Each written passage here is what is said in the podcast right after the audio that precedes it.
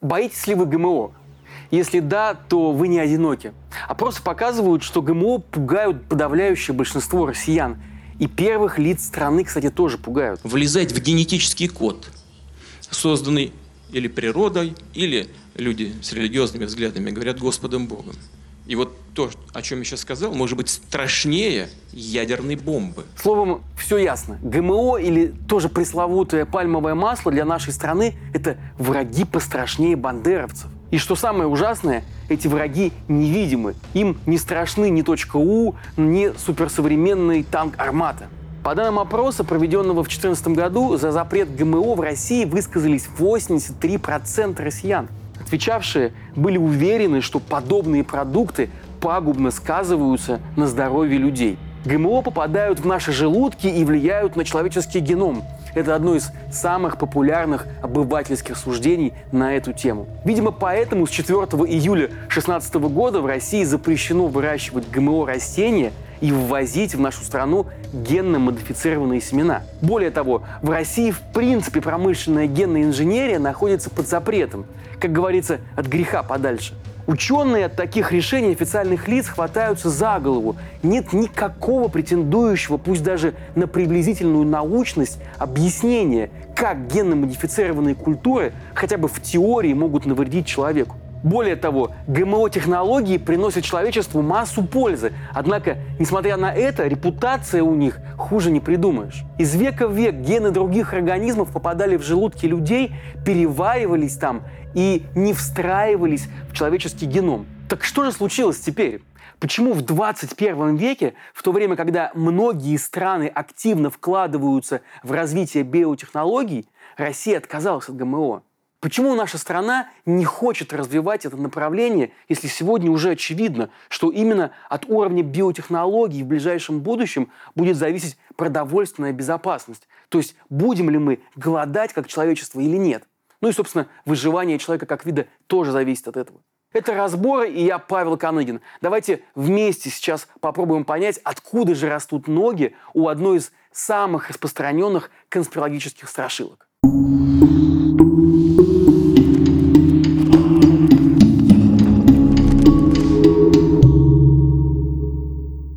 Наша история начинается в 1996 году, когда американская компания Monsanto, изначально занимавшаяся производством сельскохозяйственных химикатов, выпустила на рынок генно-модифицированную сою. Сорт получил название Roundup Ready по названию известного гербицида Roundup, который, кстати, применяют до сих пор. Гербициды – это средство для борьбы с сорняками. Смысл новации компании Monsanto заключался в том, что в генный код сои был включен дополнительный ген, заимствованный у почвенной бактерии. Этот ген обеспечивал бактерии устойчивость к воздействию гербицида.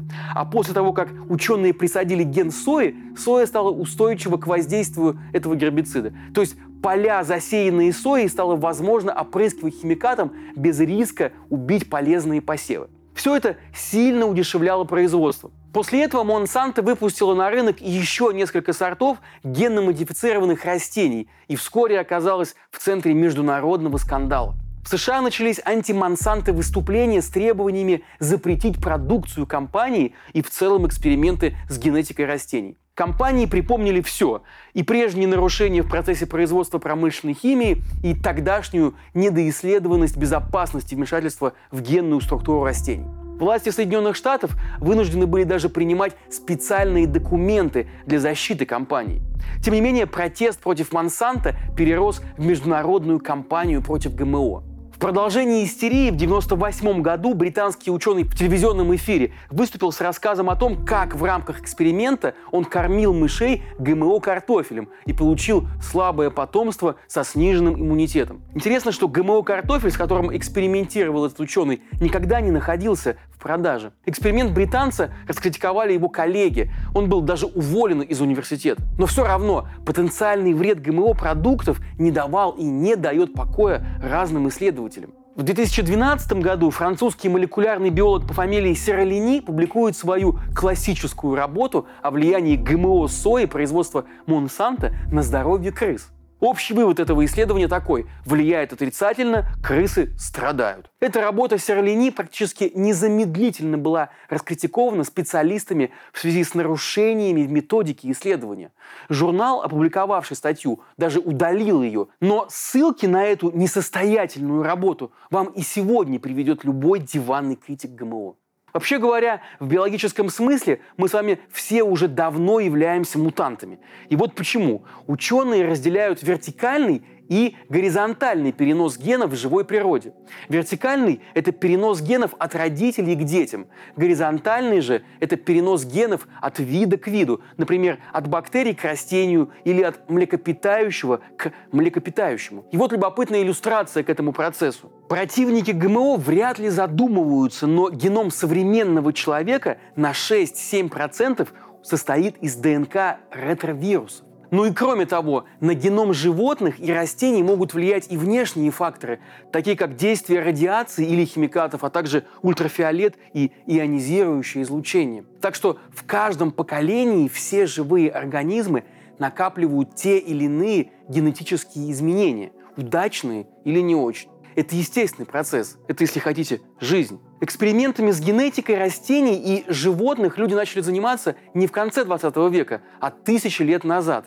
Сначала это был искусственный отбор, то есть бессознательная селекция человеком видов, а затем уже селекция сознательная. Из века в век люди целенаправленно скрещивали животных или растения, чтобы получить потомство с определенными признаками. Работая над выведением новых и новых поколений потомства с этим признаком, человек, по сути, модифицировал генетику вида.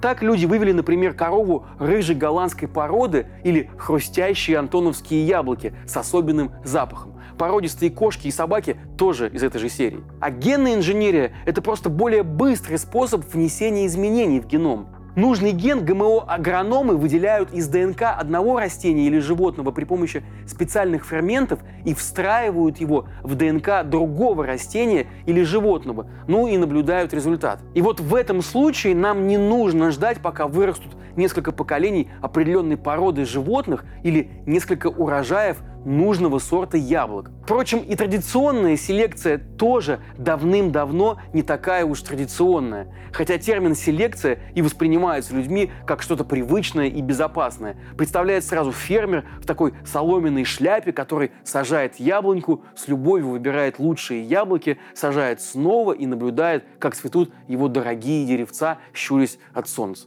Ну или просто вот фермеры посадили рядом рожь и пшеницу, те перекрестно опылились, и получился вид тритикали.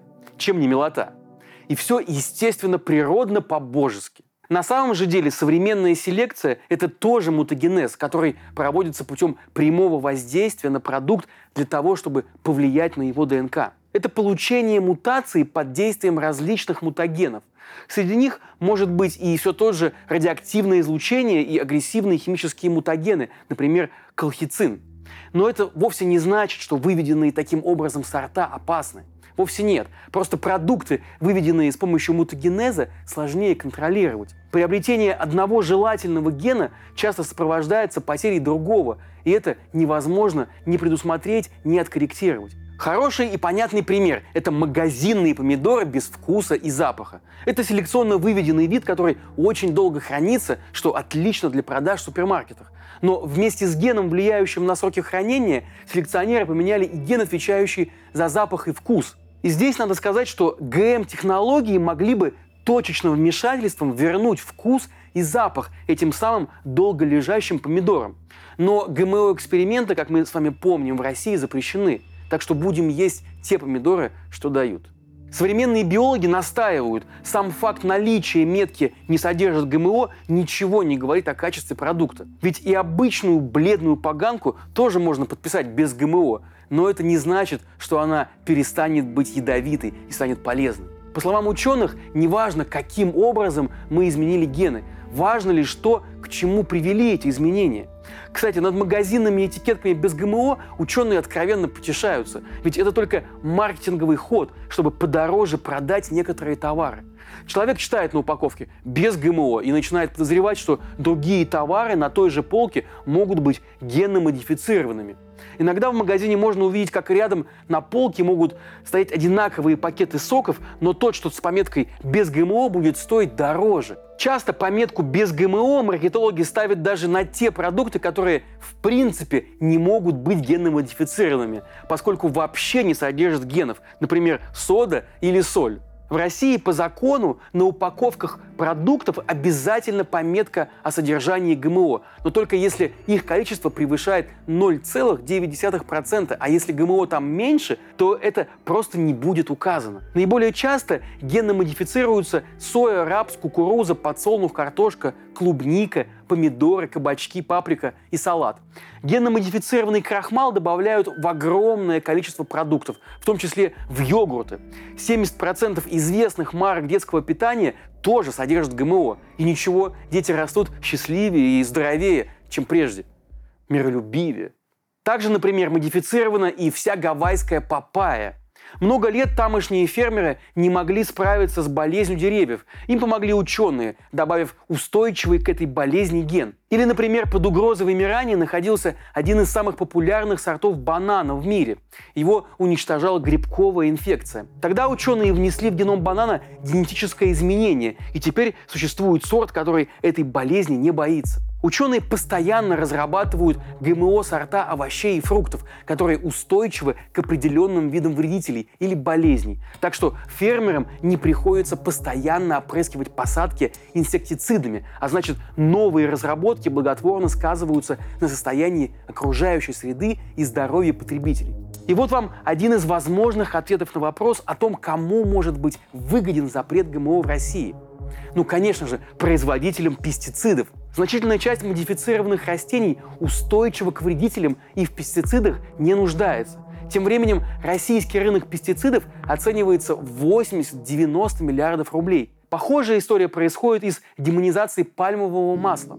И здесь тоже есть свои интересанты. Нас запугивают тем, что пальмовое масло содержит вредные канцерогены, которые вызывают рак, и трансжиры, которые закупоривают сосуды. А что же на этот счет говорят ученые? Пальмовое масло – это растительный жир, который по уровню полезности или вредности принципиально никак не отличается от, например, кокосового, популярного даже в ЗОЖ-среде. Растительное масло – это жир, который организм человека спокойно переваривает наряду с белками и углеводами. Мы не можем взять и не переварить жир. Пальмовое масло, как и любое другое, действительно может образовывать канцерогены, когда мы перегреваем его. Например, поджаривая на сковородке курицу. Но ровно так же канцерогены могут образовывать и другие масла. У каждого жира есть своя точка дымления. Так называется температура, при которой масло начинает уже гореть и выделять эти самые канцерогены. То есть, чем выше эта отметка, то есть точка дымления, тем масло безопаснее. Пальмового масла точка дымления достаточно высокая, даже чуть выше, чем у подсолнечного масла – 230 градусов. В то время как точка дымления любимого в России сливочного масла ниже, всего 177 градусов. Кроме того, в пальмовом масле не бывает самых опасных жиров, трансжиров, которые считаются вредными для сосудов. Так что, дорогие россияне, делайте относительно жира выводы сами. Главная проблема, связанная с пальмовым маслом, вовсе не в том, что оно опасно для человека, а в том, что для выращивания масличных пальм производители вырубают тропические леса. Тысячи квадратных километров уникальных тропических лесов, из-за чего вымирают животные и птицы-эндемики. Но нам-то говорят не об этом, а о том, что пальмовое масло вызывает рак. Хотя вернее рак заработать именно от сливочного масла. Но почему нас пугают пальмовым? Есть предположение. Из года в год объемы ввоза пальмового масла в Россию растут. Сегодня уже даже производители молочной продукции увеличивают использование этого ингредиента. Производителям пищевых продуктов гораздо выгоднее закупать более дешевое пальмовое масло, чем сливочное у местных российских производителей. Спрос на российское масло из-за этого падает, производить его становится все более невыгодно. Российские депутаты разных уровней, наблюдая, как хереет местное животноводство, неоднократно пытались добиться запрета на ввоз пальмового масла в страну. Действительно, ведь проводить модернизацию в сельском хозяйстве, поднимать уровень жизни негородского населения, менять систему налогообложения, наконец, и работать над развитием экономики – это ведь долго и слишком сложно. Проще просто запретить ввоз чужого, более дешевого продукта. Но пока производителям выгодно использовать более дешевое масло, вряд ли этот запрет получится провести. Так что людям будут и дальше рассказывать по телевизору, что пальмовое масло вызывает рак. Государству такой дискурс вообще удобен. Оно под эту сурдинку, с одной стороны, защищает крупный капитал, остающийся в России, а с другой прикрывает скудеющий ассортимент заявлениями про то, что у нас все свое, натуральное. Закончить этот разбор мне хотелось бы, нет, не призывом быть критичнее и вдумчивее, это вы и так знаете, а простым примером, который хорошо показывает ценность современных технологий для человечества. По данным Минздрава, в России в 2022 году было зарегистрировано 10,5 миллионов граждан с сахарным диабетом. Многие из них вынуждены принимать инсулин. Но весь современный инсулин производится с помощью как раз генетически модифицированных микроорганизмов. Берут ген из человека, переносят его в бактерию или другой микроорганизм, и дальше тот производит человеческий инсулин, абсолютно такой же, как наш. Как вы думаете, сильно люди, страдающие диабетом, волнуются о том, что лекарство, которое им жизненно необходимо, тоже является ГМО? Думаю, вряд ли. Они беспокоятся о другом. О том, например, что современные зарубежные инсулины из-за разрыва логистических цепочек теперь поступают в Россию с перебоями. Или о том, что пациентские организации, которые бьются за лучшую терапию для россиян, власти признают иностранными агентами. И пока ваш друг, брат или соседка бьются чтобы достать этот самый ГМО-инсулин, первые лица нашей страны по телевизору вешают нам лапшу на уши про отечественное и натуральное. Вот что вредно на самом деле, а никакое не ГМО. Согласны? Пишите в комментариях. Ну и, конечно, продолжение следует. И будьте здоровы.